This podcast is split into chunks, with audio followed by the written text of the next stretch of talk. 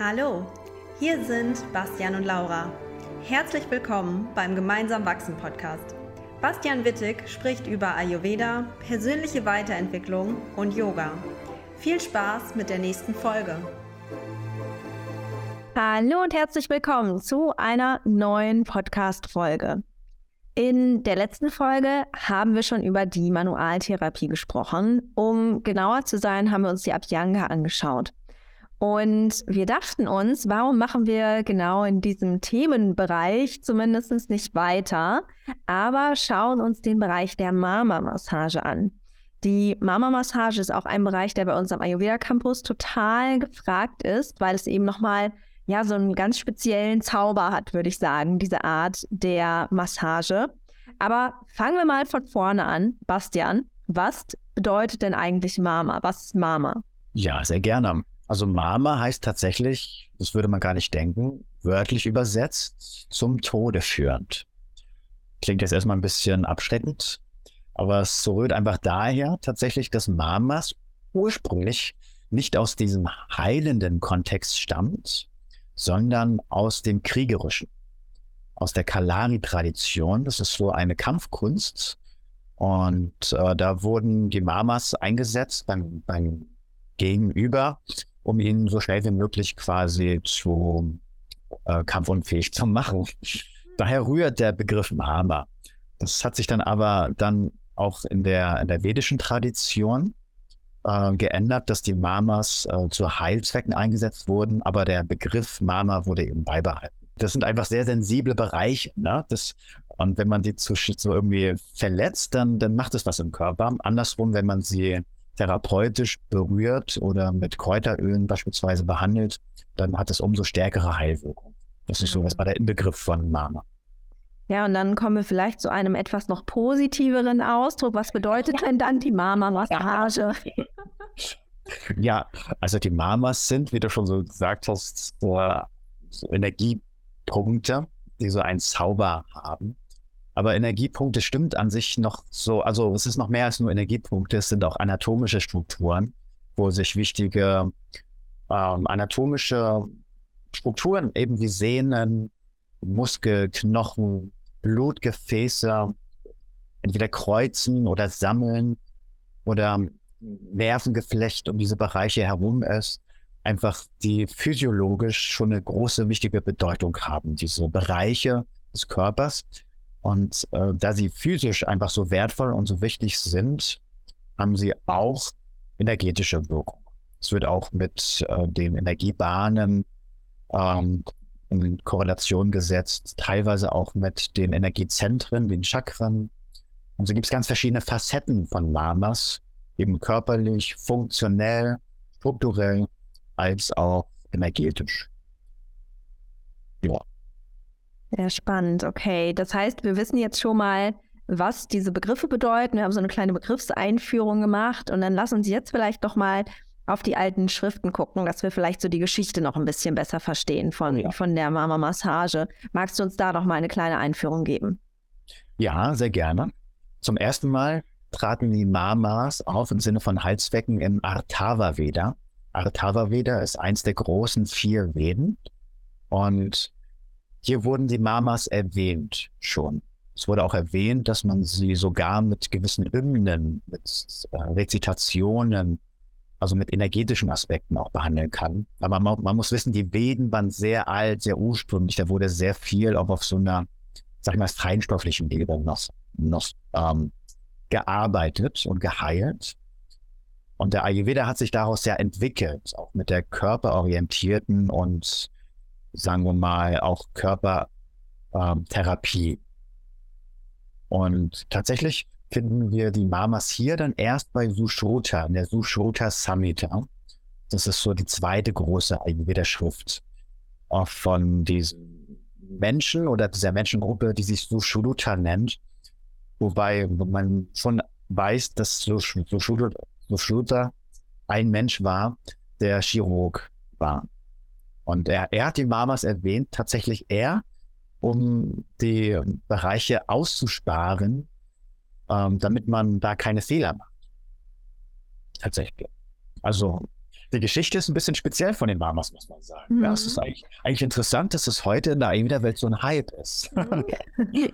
Aber da kommen wir noch drauf zu sprechen, weil es ist, ich finde, die Mamas sind wirklich sehr wertvolle Aspekte, auch die zu einer sehr tiefen Erfahrung führen. Mhm. Nur der, der so Shurucha war eben Chirurg und hatte eben sehr genaue Methoden äh, der Behandlung. Ihm war es wichtig, dass hier keine Fehler gemacht werden und, hat die Mamas erwähnt, damit man sie ausspart in der Behandlung. In der Sharaka Samhita ähm, wurden die Mamas gar nicht erwähnt. Also der Urschrift, also der ersten Schrift des Ayurvedas. Und tatsächlich ähm, hat sich die Mama-Tradition dann vor allem mit der Kalari-Tradition entwickelt. Also tatsächlich wiederum aus der Kampfkunst heraus, ähm, die dann auch äh, heiltherapeutische Methoden entwickelt hat. Aus der Kalari-Tradition hat sich dann die heutige Mama-Tradition entwickelt, dass man die Mamas vor allem in die Massage, die Marma-Massage. Ja. Vielleicht geschichtlich dahinter. Ja, sehr spannend, sehr, sehr spannende Entwicklung. Und jetzt kommen wir natürlich dahin, wenn wir sagen, boah, das sind halt so sensible Punkte im Körper. Was, was sind denn die Anwendungsgebiete? Was ist denn der praktische Nutzen dahinter? Wo muss man vielleicht auch vorsichtig und sehr, sehr achtsam mit sein, weil es eben so sensible Punkte sind? Ja, vielleicht greifen wir deinen letzten Aspekt direkt mal mit auf, mhm. weil wir auch hier quasi schon Inspiration vermitteln wollen und ja zum Ende der Podcast-Folge auch Selbstanwendungsmöglichkeiten. Und da ist es uns wichtig zu sagen, grundsätzlich sollten die Mama-Punkte ähm, erstmal sanft behandelt werden. Mit, ähm, ja, auch mit einer gewissen Achtsamkeit. Äh, also der Druck ist hier gar nicht entscheidend. Also mehr Druck heißt nicht mehr Wirkung. Das vielleicht vorweg. Und äh, der, der Anwendungsbereich an sich findet sich in der Massage wieder, das heißt in der Abhyanga-Massage vor allem, wo fließende Bewegungen durchgeführt werden, können hier die Mama-Punkte eben fließend mit einbezogen worden. Also ich persönlich liebe das und so geben wir das ja auch in unseren Ausbildungen weiter, dass die Mamas nicht nur punktuell einfach gedrückt werden, sondern dass sie fließend einbezogen werden. Und eine schöne Massage, richtig schön den ganzen Körper mit einschließt. Und so werden die Mamas miteinander verbunden. Äh, also nicht nur einfach punktuell gedrückt, sondern die Energiebahnen auf den Mamas die werden so freier gemacht, kann man sagen, miteinander verbunden und so findet ein tieferer Ausklang oder Einklang des Körpers statt. Das ist so mein Favorites. Also einer meiner Favorites. Ich habe so viele Favorites, was die Mamas angeht. so die, also dynamisch einzubeziehen in eine Massage. Und äh, ein weiterer Aspekt ist tatsächlich auch die lokale Behandlung der Mamas, je nachdem, was man bewirken möchte. Also man kann Mamas auch nach, nach körperlichen Beschwerden ähm, auswählen gezielt. Es gibt Mamas, die auf Verdauungsbeschwerden eingehen, Mamas, die auf äh, Gelenksprobleme eingehen, Mamas, die auf innere Organe, sämtliche innere Organe spezifisch eingehen. Und so kann man sich als Gesamt, innerhalb eines Gesamtkonzeptes, ich würde davon absehen, nur eine reine Mama-Therapie, es muss immer kombiniert werden mit Lifestyle, mit Ernährung, mit Kräutertherapie. Aber es ist eine wunderbare Ergänzung, lo lokale Mamas einzubeziehen, diese täglich am besten äh, selbst zu behandeln oder behandeln zu lassen, um dort eine tiefere Wirkung im Körper, aber auch im Geist zu erzielen. Mamas wirken auch immer geistig. Mhm. Und das sind so die, die Hauptanwendungsbereiche als Massage, fließend, dynamisch und äh, therapeutisch dann zusätzlich noch in ähm, lokaler Behandlung, wobei das sich dann wiederum unterscheidet. Ähm, macht man es jetzt rein manuell mit den Fingern? Macht man es dann zusätzlich mit einer Kräuteressenz? Oder verwendet man noch weitere Essenzen oder, oder Qualitäten wie zum Beispiel auch Klang? Man kann Mamas auch mit Klang behandeln, beispielsweise mit kleinen Klangschalen. Mhm. Oder ja, weiteren Handwerkszeugen sozusagen. Sehr spannend. Was ich jetzt gerade überlegt habe, wir haben ja in der letzten Folge über die Systematik gesprochen, der Abhyanga. Und mir kam jetzt gerade so die Idee, könnte man sagen, es gibt auch eine gewisse Systematik bei der Mama-Massage oder ist das eher nicht so gegeben? Was würdest du sagen? Also sie ist nicht offiziell, zumindest. Aber ein guter Ayurveda-Therapeut, insbesondere ein guter Mama-Therapeut, der kennt die verschiedenen Anwendungsmöglichkeiten und äh, hat für sich eine Systematik entwickelt und ähm, wendet sie bewusst an. Also genau, also das heißt, ja, also welchen Mama wähle ich jetzt aus, je nach mhm. Thematik. Wie, äh, wie viel Druck verwende ich jetzt an den Mama? Wie lange halte ich dem Mama? Wie viel Pause gebe ich dazwischen? Das ist ja auch alles sehr abhängig, nicht nur von der, vom Beschwerdebild, sondern auch vom Patienten selbst, den wir da vor uns haben, mit all seinen Faktoren, die er mitbringt. Ähm, und dann eben, welche Essenz, welches Kräuteröl oder welches ätherische Öl verwende ich? Welche Mamas kombiniere ich miteinander? Und aus diesem Ganzen sollte man irgendwo eine Systematik haben. Auf jeden Fall, ja. Hm. Schön. Das heißt, wir hören auch schon wieder, es ist auch wieder ein extrem komplexes und ganzheitliches Feld. Ähm, trotzdem habe ich gerade gedacht, kann man vielleicht mal ein Beispiel geben, wie jetzt zum Beispiel sowas wie Verstopfung, gegebenenfalls auch mit der Mama-Therapie ähm, positiv beeinflusst werden könnte. Hast du da, hast du da einfach mal ein Beispiel für uns, dass wir uns das noch besser vorstellen können? Ja, nehmen wir ruhig mal das, das Thema Verstopfung. Und ähm, das Erste, was wir immer machen in einer Ayurveda-Behandlungstherapie, ist, dass wir äh, analysieren, welches Dosha ist denn da eigentlich dahinter und genauer noch mit den Doshas einhergehend, welche Qualitäten sind aus dem Gleichgewicht. Und das ist ja bei Verstopfung äh, gibt es verschiedene Möglichkeiten, welche Qualitäten da gestört sind und welches Dosha entsprechend. Eine Verstopfung kann kafferbedingt sein, aufgrund der Qualität von Schwere. Ähm, das heißt, dann müsste man andere Mamas angehen, als wenn der Mensch eine wasserbedingte Verstopfung hat, aufgrund von Trockenheit als Qualität. Nehmen wir mal letzteres als häufigste ähm, Variante der Patient. Wir haben ihn genauer angeschaut, befragt, ähm, so und sind äh, der Ursache der Störung mehr auf den Grund gekommen und der ayurvedischen Differenzierung und sagen, jetzt behandeln wir Mamas und da wäre jetzt für diese Mama Vata-orientierte Geschichte ähm, natürlich ein Mama auszuwählen, der zu einem auf das richtige Dosha wirkt, als auch auf das Organ, nämlich äh, dort, wo sich im Falle der Vata-Verstopfung ähm, eben das Problem manifestiert und das ist der Dickdarm.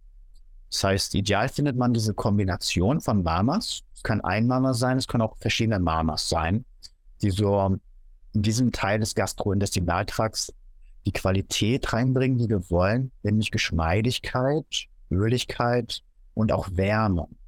Das heißt, dementsprechend tun wir zum einen auch das Kräuteröl auswählen. Hier könnte man auch wieder, wie in der letzten Pod Podcast-Folge, das Narayana-Teile auswählen, was, wie schon gesagt, so ein universelles Wateröl ist, das wärmend wirkt, geschmeidigkeitsfördernd wirkt. Und dann suchen wir uns noch eine schöne Kombination von diesen spezifischen Mamas aus. Und da könnte zum Beispiel auch im Bereich ähm, des, des ähm, Kreuzbeins ein Mama ausgewählt werden, der da heißt Kunkundara. Das ist so der Bereich vom Kreuzbein und Iliosakralgelenk. Das ist ein sehr schöner Mama, der so diesen Bereich geschmeidig macht. Und wir wissen aus Erfahrung, dass Kreuzbein, Iliosakralgelenk und der Dünndarm funktionell auch zusammenhängen. Und wenn wir so diese Wärme in diesen Bereich reinbringen und diesen Mama-Punkt dort richtig schön mit der richtigen Ruhe behandeln und so vielleicht noch eine schöne Wärmepackung im Anschluss draufgeben und dann noch vielleicht äh, zwei andere Mamas einschließen, die vielleicht mit der Verstopfung einhergehen. Vielleicht ist der Mensch ja auch gestresst irgendwie mental und hat deswegen auch die Verstopfung dass wir zusätzlich noch vielleicht die Schläfenmamas behandeln. Äh, das ist auch nochmal ähm, ja, ganz spezifischer Mama für Vata auf den Darm auch bezogen, äh, mit Vata-Assoziation. Und äh, wenn wir den dann auch noch mit behandeln, sind wir so auf dem richtigen Weg. Ja, einfach mhm. jetzt mal um so einen Weg aufzuweisen, wie man da so als Therapeut denkt. Mhm. Spannend. Jetzt sind wir ja schon sehr in der Praxis drin, weil wir auch so ein schönes Beispiel hatten. Und ähm, wir versuchen ja immer, dass wir den Leuten zu Hause auch noch kleine Tipps mitgeben, die sie für sich selbst ausprobieren können, falls sie jetzt noch nicht Ayurveda-Therapeuten sind oder Ayurveda-Praktiker, ähm, dass sie das für sich einfach ausprobieren können. Hast du da vielleicht noch den einen oder anderen Tipp? Wie kann man jetzt den Bereich der Mama-Massage zu Hause anwenden? Was für Selbstanwendungen gibt es da vielleicht, die ähm, relativ in, in Anführungsstrichen pauschal empfehlenswert sind? Ja, ja, das macht Sinn. Und zur Selbstanwendung eignen sich natürlich so Mama-Punkte, die man selbst sehr gut erreichen kann, in einer entspannten Position. Es wäre zum Beispiel nicht so sinnvoll, wenn man sich schon verkrampft, dabei, wenn man versucht, einen Mama-Punkt irgendwie zu erreichen. Das heißt, entspannte Mama-Punkte, die man selbst erreicht, sind so im Kopf- und Gesichtsbereich, vielleicht auch im Nackenbereich. Ähm, und das Gute ist, wenn man die Mamas nicht nur selbst entspannt erreicht, sondern auch so in einer komplett entspannten Situation, also im Liegen am besten, noch erreichen kann. Und danach vielleicht auch einfach in den Schlaf reingeht. Um, oder fährt man halt gleich eine tiefere Wirkung, als wenn man danach wieder voll in den Alltagsstress reingeht. Ne? Für den Anfang ist das sehr sinnvoll. Zum Beispiel abends zum Schlafen gehen, so sich Zeit zu nehmen, fünf Minuten, sich ähm, so Mamas zu nehmen. Und zum, zum Einschlafen zum Beispiel ist äh, direkt auch mh, hm, ein Mama sehr sinnvoll, der ist am, am Hinterkopf, wenn man so nach unten am Hinterkopf lang geht, in diese Kohle hinein, der Übergang zum Nacken hin. Wenn man den Kopf so bis nach hinten neigt, dann entsteht da so eine Kohle. Also da, wo der, der Schädel, also der, der Schädel aufhört und die Muskeln anfangen Richtung Hals dieser, dieser Mama-Punkt, der nennt sich Krikatika. Und da kann man so zum Beispiel vor dem Schlafen gehen, seine Hände oder seine Faust so ein bisschen reinlegen und versuchen dort in den Marmorpunkt sanft hineinzuentspannen, ein paar Mal tief hineinzuatmen. Da bemerkt man vielleicht auch, wie der Nacken so ganz klein bisschen so dehnt wird, langgestreckt wird sozusagen. Und ja, wenn man das so zwei Minuten hält, und dann einfach mal so loslässt, ein paar Sekunden oder eine Minute nachwirkt und das Ganze dann aber nochmal macht, also mehrere Runden, zwei, drei Runden und dann ähm, in, den, in den Schlaf geht, wäre das mhm. zum Beispiel. Ne? Für Vata jetzt eher. Für Pitta würde man sagen, so zum Einschlafen, Pitta leidet zum, vor dem Einschlafen häufig noch, dass sie viel Projekte um, irgendwie im Kopf haben und gerne ja so ähm, noch irgendwie innerlich rumplanen oder, oder, oder alles Mögliche irgendwie noch machen, ähm, dass sie dann so loslassen, besser loslassen. Also da zum Loslassen ist, ist ein, ein Mama sehr gut, der ähm, am Kieferbereich ist. Nicht am Kiefergelenk, so bei den Schläfen, sondern tiefer, wenn du die Zähne zusammenbeißt und deine Finger so im Kieferbereich einmal auf ähm, anlegst, dann hebt sich in dem Moment ein Muskel und genau die Mitte von diesem Punkt, das ist auch wiederum ein Mama.